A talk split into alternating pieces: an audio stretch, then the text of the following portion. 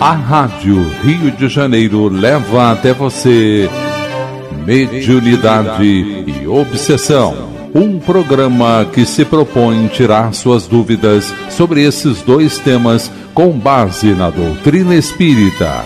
Apresentação: Moisés Santos.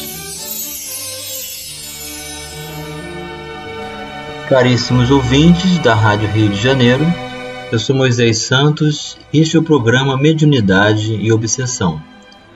Vamos dar continuidade aos nossos estudos sobre as abordagens das pessoas, os comunicantes, que nessa segunda parte da obra Diálogo com as Sombras, do autor Hermínio Corrêa de Miranda, da Federação Espírita Brasileira, nós estamos conhecendo as personalidades comunicantes do mundo espiritual. Já havíamos iniciado o capítulo 12 da segunda parte, que trata do item das deformações. E Hermínio Corrêa de Miranda está nos trazendo um caso em que foi apresentado pelo mundo espiritual um comunicante que sofreu alterações perispirituais no fenômeno da zoantropia e ele dá continuidade no meio do parágrafo.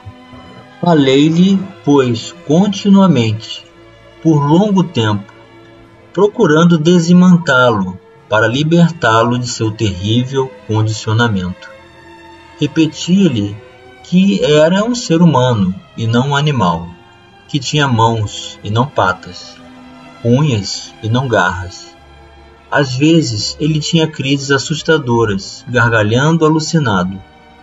Insistia em ferir-me com as suas garras e tentou mesmo agredir-me com as duas mãos, como se tentasse abrir-me o peito para arrancar-me o coração.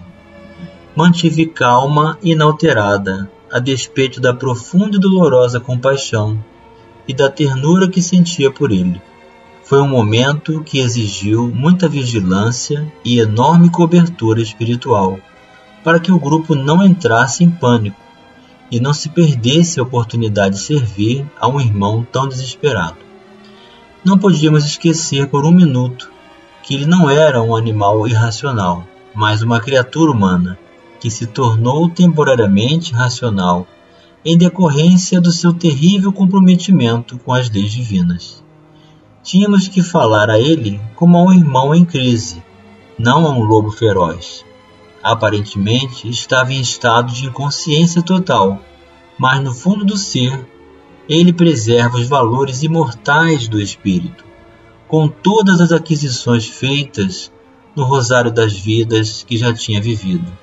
É quase certo que tivesse uma bagagem respeitável de conhecimentos e recursos, pois na escala espiritual nada se perde em termos de aprendizado.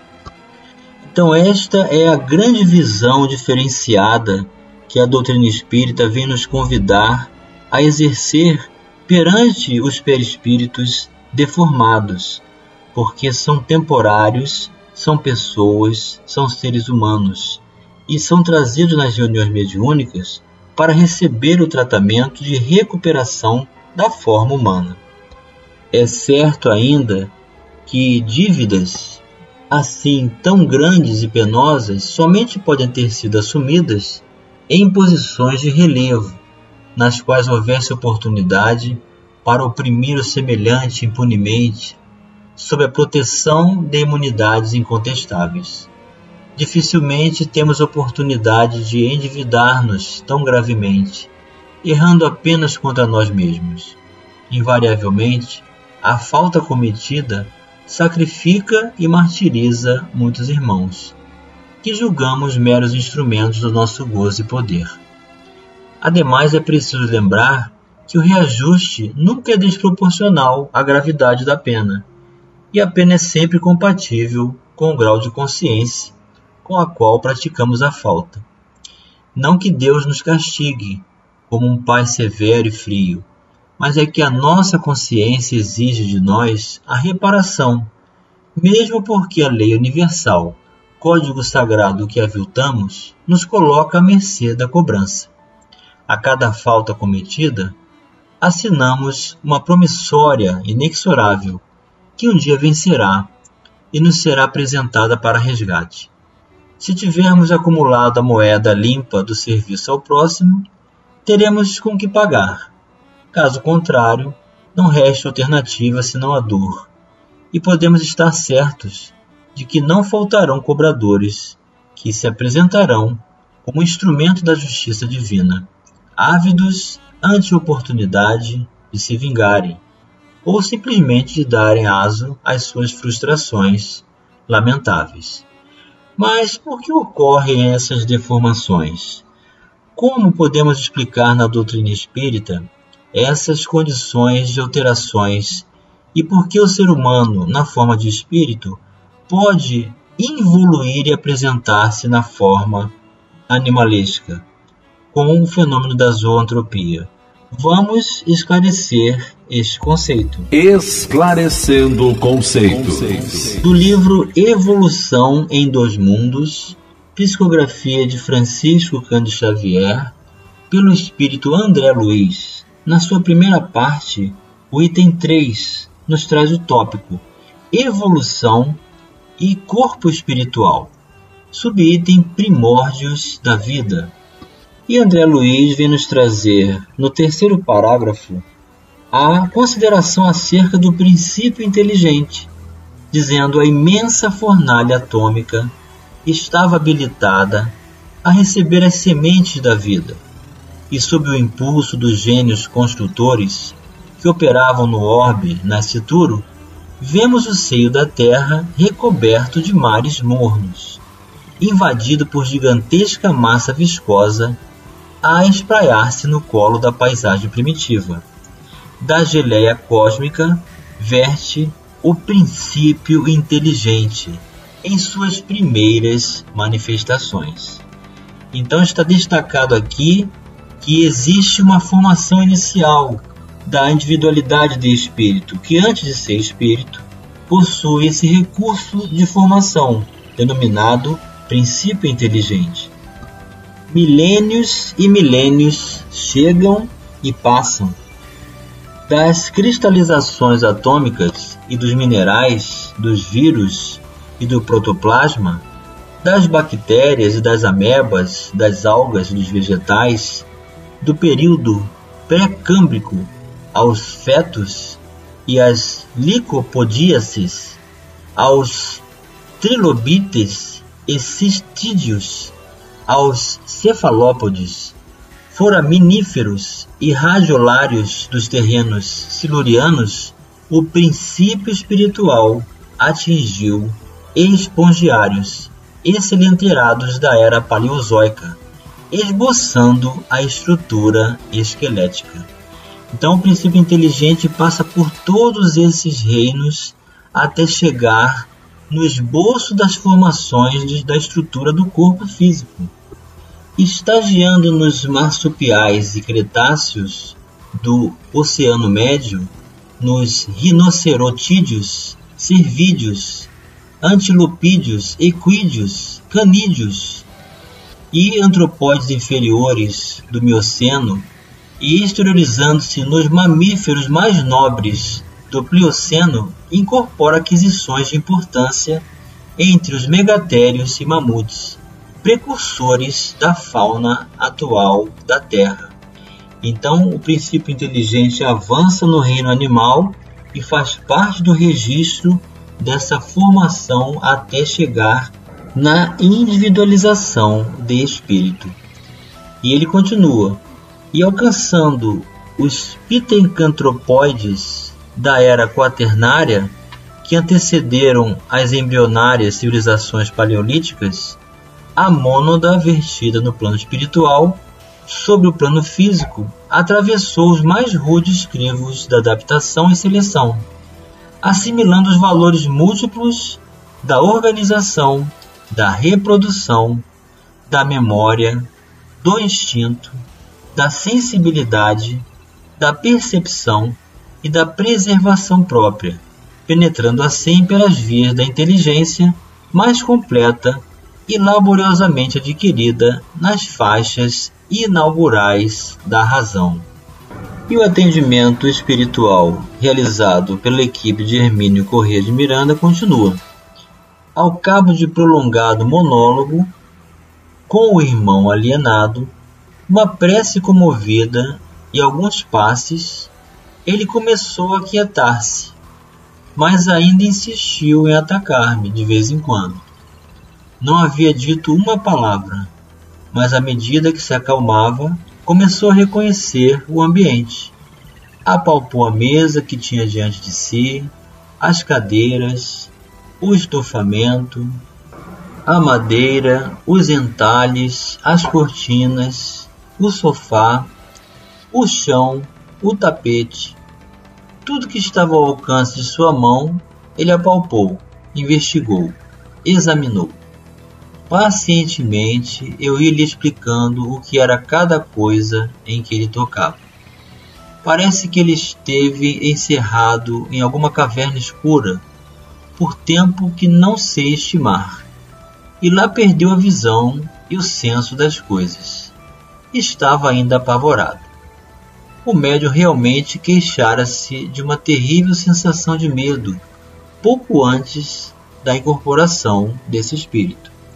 Então, toda essa investigação, toda essa análise que o comunicante estava fazendo era usando o intercâmbio mediúnico, ou seja, o corpo mediúnico daquele que estava realizando a sua passividade.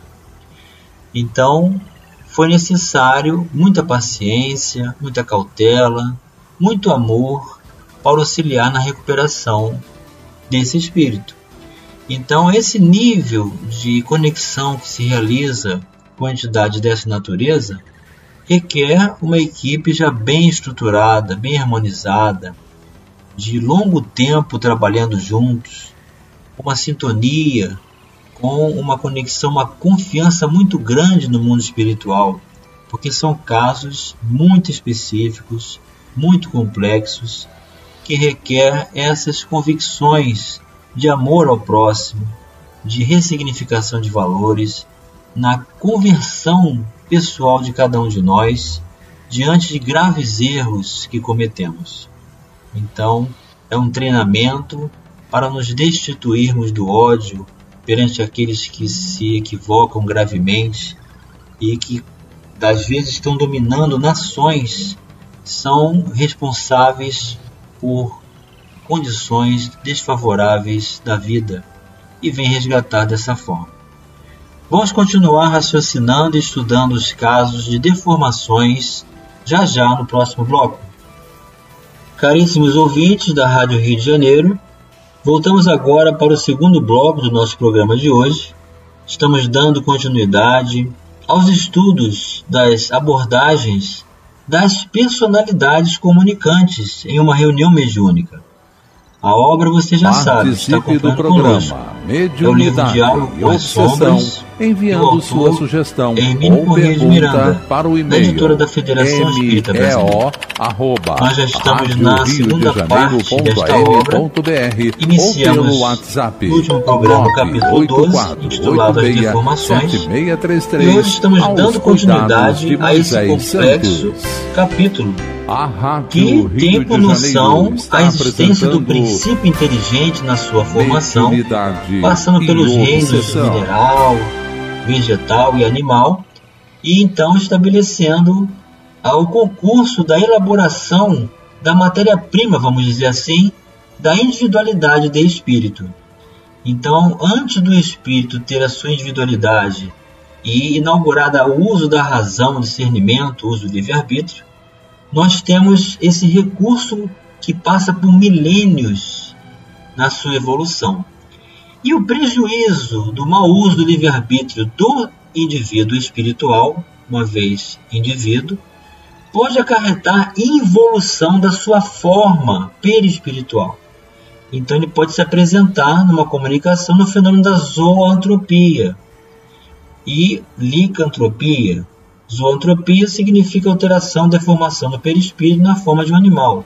Licantropia é uma derivação da zoantropia, que o espírito se apresenta na forma lupina, aparentemente de um lobo. Então, Hermílio Miranda está contando esse caso de tratamento de um comunicante que assim se encontrava e que não deve proporcionar impressões julgando que isso é definitivo. Então, um vidente que se deparar com um espírito deformado nessas condições não tem que fazer julgamento apressado, julgando que o espírito seja um ser maligno, indefinidamente um demônio. É um ser humano que está doente. E todo ser humano tem a propriedade de ser reversível e restabelecer a sua oportunidade de vivenciar a sua forma hominal normal. E Hermínio Miranda continua. Olhava para trás como se tentasse surpreender algum carrasco. A certa altura, parece que alguém o chicoteia violentamente, pois ele se contorce e grita, desesperado. Aos poucos, porém, vamos transmitindo a ele uma sensação de segurança e calma. Digo-lhe que ele foi retirado de lá e que está agora numa sala limpa e não vai mais voltar para sua prisão.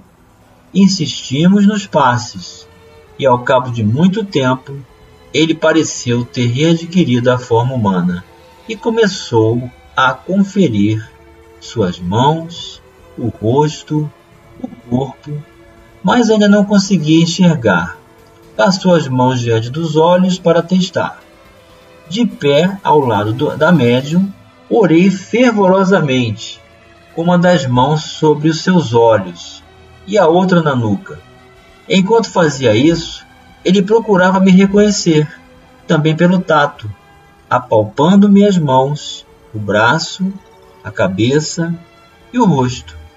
O ambiente estava tenso de emoção e do desejo de servi-lo, e creio que por isso realizou-se mais uma vez o suave milagre do amor.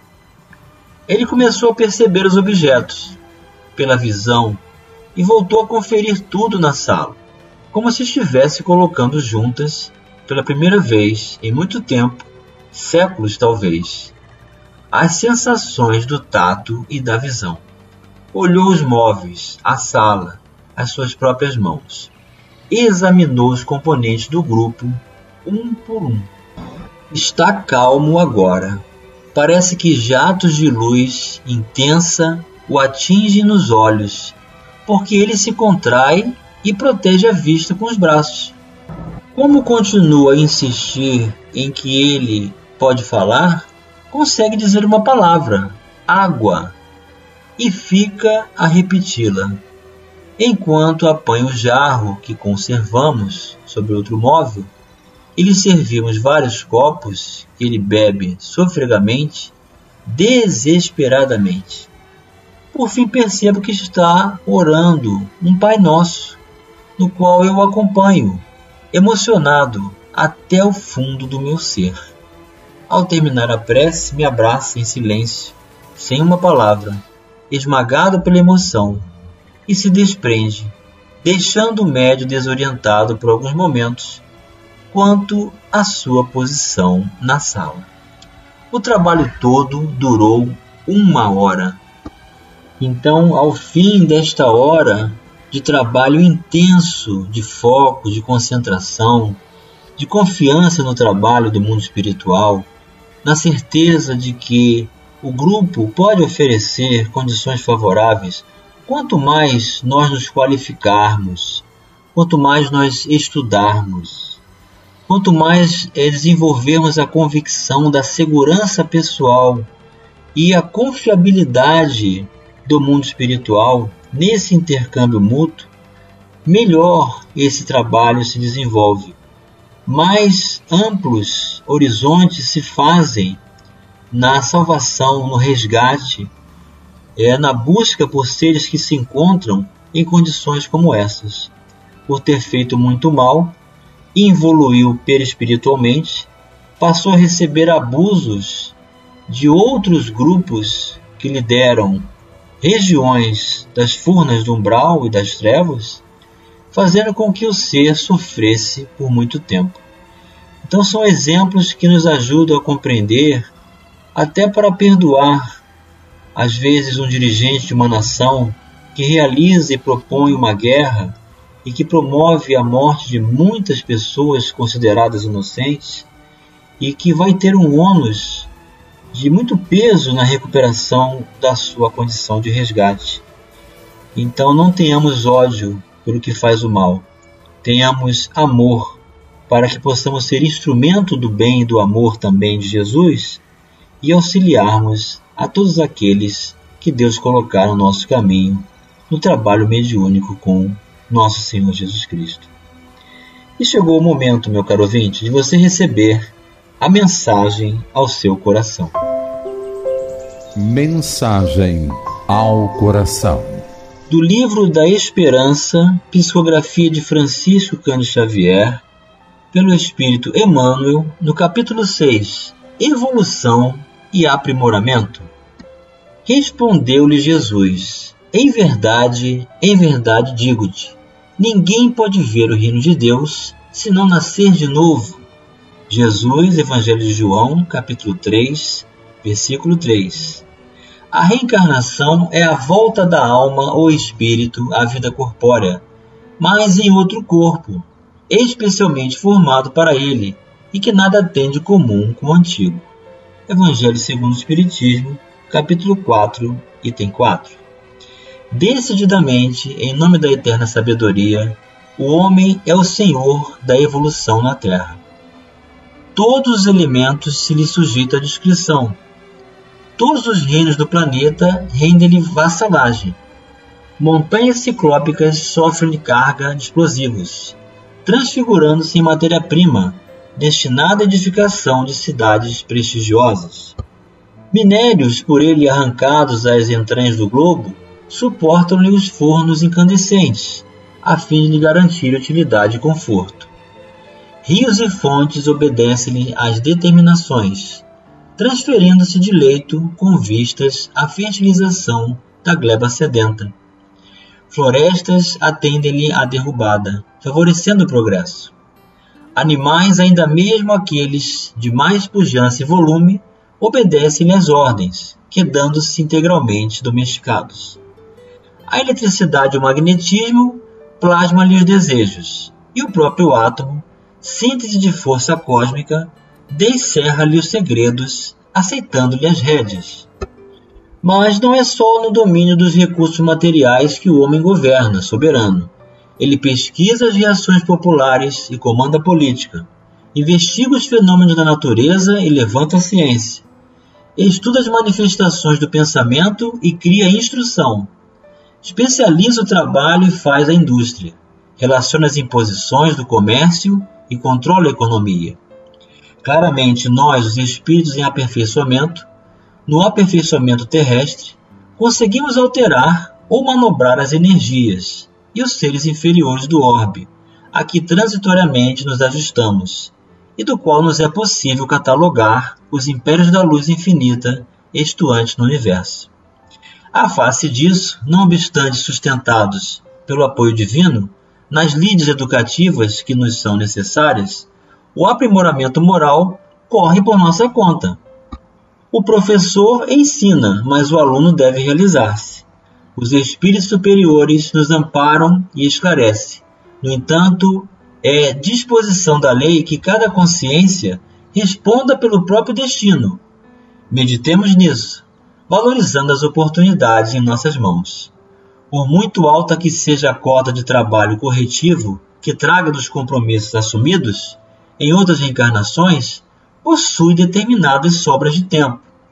Do tempo que é patrimônio igual para todos, e com o tempo que, que dispões, basta usares sabiamente à vontade, que tanta vez manejamos para agravar nossas dores, a fim de te consagrares ao serviço do bem e ao estudo iluminativo, quando quiseres, como quiseres, onde quiseres e quanto quiseres, melhorando sempre.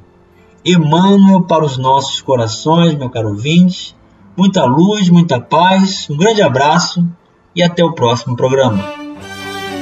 A Rádio Rio de Janeiro apresentou Mediunidade e Obsessão.